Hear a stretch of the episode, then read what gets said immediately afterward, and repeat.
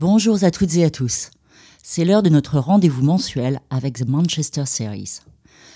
On termine l'année 2023 aux côtés de Nix, qui s'appelle N-I-I-X. Derrière ce nom d'artiste se cache Kate, une jeune et talentueuse productrice, artiste-compositrice et DJ basée à Manchester. Juste avant son set à Soupe, un club du nord de la ville, pour la soirée de DJ féminine Sirens, et en attendant la sortie de son deuxième EP prévu pour le début de l'année prochaine, elle nous rejoint pour cet épisode. Ses compositions nous évoquent la pop barrée de Caroline Polacek ou Earth Eater et plus récemment l'hyperpop glitchy de Arca et Shy Girl. Son premier EP, sobrement intitulé One, paru en 2021, a été reconnu par la radio ultra pointue NTS ainsi que BBC Introducing, un programme qui met en lumière les artistes émergents et sa première apparition sur la scène française, c'était en tant que DJ, aux terrasses du, jeudi à Rouen. Elle n'est pas en reste pour les événements de grande ampleur du nord de l'Angleterre comme le festival Blue Dot ou encore au Pays de Galles avec Godfoot Festival, ainsi que les radios locales Reform et Aja, où elle anime des émissions mensuelles.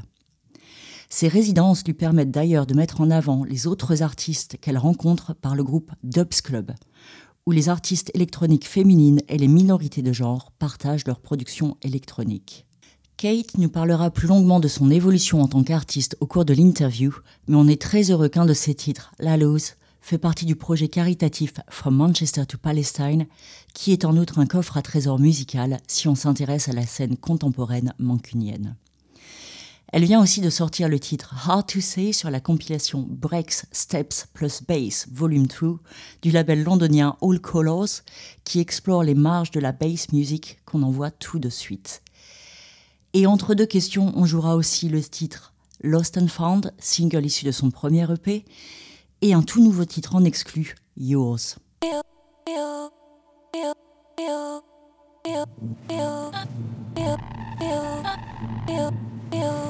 it.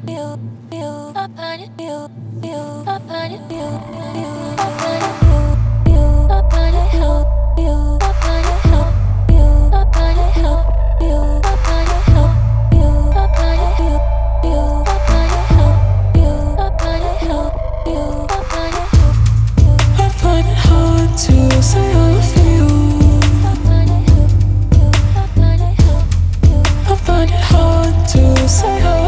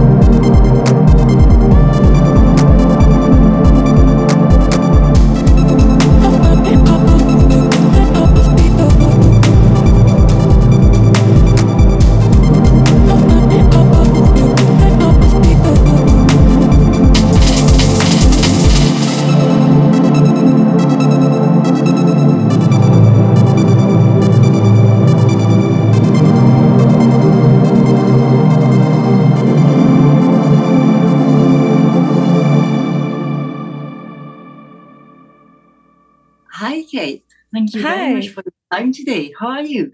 Thank you for having me. I'm good. How are you doing? Yeah, very good. Thanks. Good. So uh, you're a music artist under the name Nix. That's it. Um, yes. The first time we heard about you was actually the guys from Gomid, uh, who oh. were ah. our guests a few months ago. Yeah. Oh, um, I love um, Gomid. They said that you're originally from Liverpool and now based in Manchester. Is that right? So originally, I'm from just a small town, like kind of in between Manchester and Liverpool. But I studied in Liverpool, and I lived there for quite quite a while. So I guess I would have considered that more home. But I then moved to Manchester about two years ago now. So I haven't ventured too far out of the northwest of England, but I love the north. So. And uh, what made you uh, pick Manchester as the place where you're going to be based and, and what have you found here? I think growing up just outside of the city, it was always the main hub for music for me. I came to a lot of gigs here as a teenager and kind of really cut my like gigging teeth here. And then I went to Liverpool, and Liverpool was amazing for starting a music career. It helped me so much in many ways, but I kind of felt like I'd hit a ceiling. And I'd always been fascinated by Manchester, followed a lot of artists and record labels based in the city, and also started to join like Manchester based DJ collectives and stuff like that. And just wanted to expand and push myself a bit further. And Manchester seemed like the the right step. And I guess Liverpool is the music scene. is such a strong community, but it's it's much smaller as well. Yeah, exactly. As far as I understand, you record your own music, but you're yes. also a DJ and producer. You co-founded um, the Dubs Club, which is a northwest-based meetup group for gender minorities to share their electronic music productions. Yeah. And I think you're also music mentor and you've run um, sessions to help aspiring musicians and artists to get started. Um, mm-hmm. that's quite like a, so many hats. that's quite a lot. Oh, um, how, how is all this involvement in the music scene mm-hmm. important to you as an artist? And is your political and social involvement important mm-hmm. in your own productions? I think at the root of all of these various projects is just a love and passion for music. I guess I never intended to do so much, um, but it's all just kind of happened very naturally. I think something that's so important to me within the industry is diversity, and obviously we don't still don't have enough of that which is something I've experienced firsthand as a woman, particularly in electronic music production, that there's a very, very small percentage of us. And so, through kind of learning that the hard way, teaching myself production, and only really knowing men who did it, or only really being able to find YouTube tutorials led by men, I, I just felt so uninspired and found my way eventually to other women and people identifying as women who were into music production. One of them being my friend Lucy, who I founded Dubs Club with. And that's how Dubs Club came to be, really, to try and unite people who were facing the same struggles as us, trying to get into music production, but feeling that it wasn't accessible enough for them or not having the confidence to to keep learning and keep you know sharing music for feedback and stuff like that it's very interesting is that part of how you start new music projects or start working on your own music is that very much like a collaborative approach or is that more something that is feeding you and then you've got a solo approach when it comes to mm. your own mm. music I think for me, writing and producing has always been a very introspective process. I usually do it alone. It's usually a way for me to kind of process my emotions. So every time I write, I think I'm kind of working through something that I've experienced or felt. And then when I've got it to a place where I've kind of, I don't know, I guess the more you work on something, the more that that I detach a bit from it emotionally. And it's at that point where I feel ready to then share it. Otherwise, it's a bit too much like, oh, you're reading my diary right now, kind of thing. But yeah, as soon as I've got it to a certain point, I find sharing music with my peers really helpful for feedback and you know that can sometimes take a song in a completely different direction to where I thought it was heading but collaboration in terms of like writing is something I'd really really love to do more but again it's something I have honestly not really had the confidence to do until recently. The thought of you know sitting in a room with someone else and just sharing your ideas like terrified me. But i have done a few more bits with people recently and i've always got a lot out of it and it is very much like a learning curve i guess yeah exactly and you you learn things like i think the main way i learned my music production was by sitting in a room working with another person and just watching over their shoulder or being like, okay, I really want it to sound like this. How do we do that?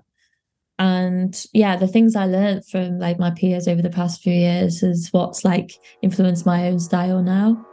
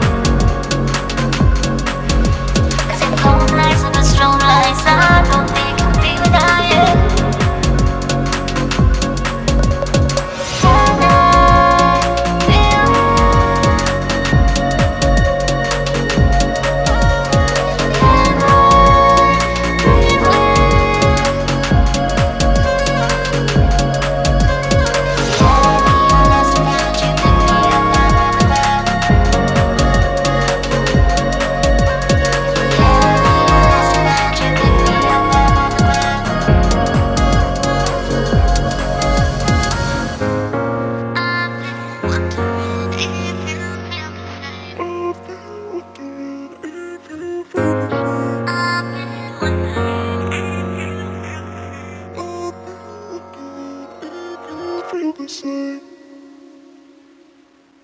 You can see that you've got a bit of you've got a mic set up behind you. you look like you're in a little studio. what speaking of that and shaping yeah. your sound, what are the tools like software or gear, mm-hmm. hardware mm-hmm. that you use? And uh, as, this evolved a lot in the last few years? Mm. So that's yeah, that's interesting. When I first started writing music, I just played the piano and sang. Um, that's still kind of how I write most of my songs to start with now. But yeah, it was very DIY. And as I got older and got more into electronic music, I bought Logic, and that's where I taught myself music production.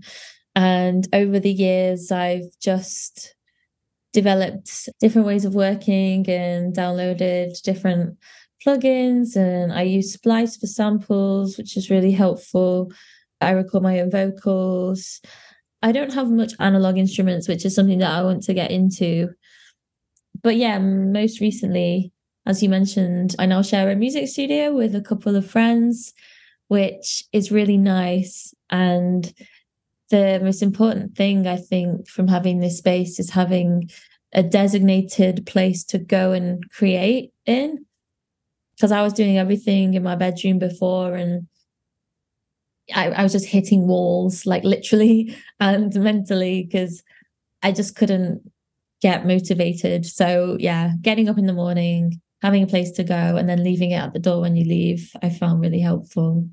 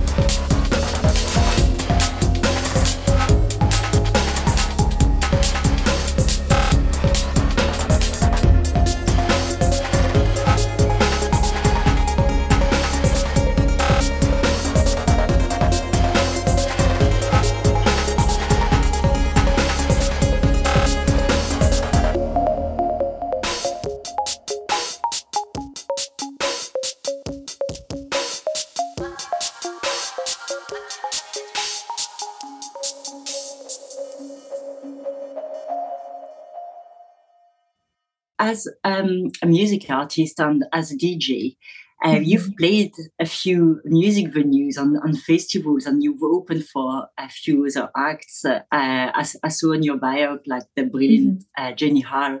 Oh, yes, I love her. What have been the favorite places where, or the favorite people you've played with in the last few yeah. years? Oh, that's a really good question. The gig with Jenny Hval was amazing. I've been a fan for a while and never dreamt that I would support somebody like that. And it was also my first live performance in, I think, over a year or something. Um, yes, safe to say I was a bit a bit nervous. Um, and it was in Band on the Wall as well, which was a, a venue I also loved and had been to a few gigs there before. So yeah, that was really magical. And Jenny and the band were were super lovely and made me feel really welcome and supported. Um, and as for DJing, um, it's really varies so much, but I Actually, I was struggling to think of an example then, but I played a festival called Earthworks last year down in Winchester. really random. um, but it was just put on by some friends of friends. So it was maybe like just 200 people there. Everyone was a mutual of each other somehow. So it was just a really nice, friendly atmosphere, and everyone was just up for having fun and having a laugh. And I got to play probably my first proper clubby set.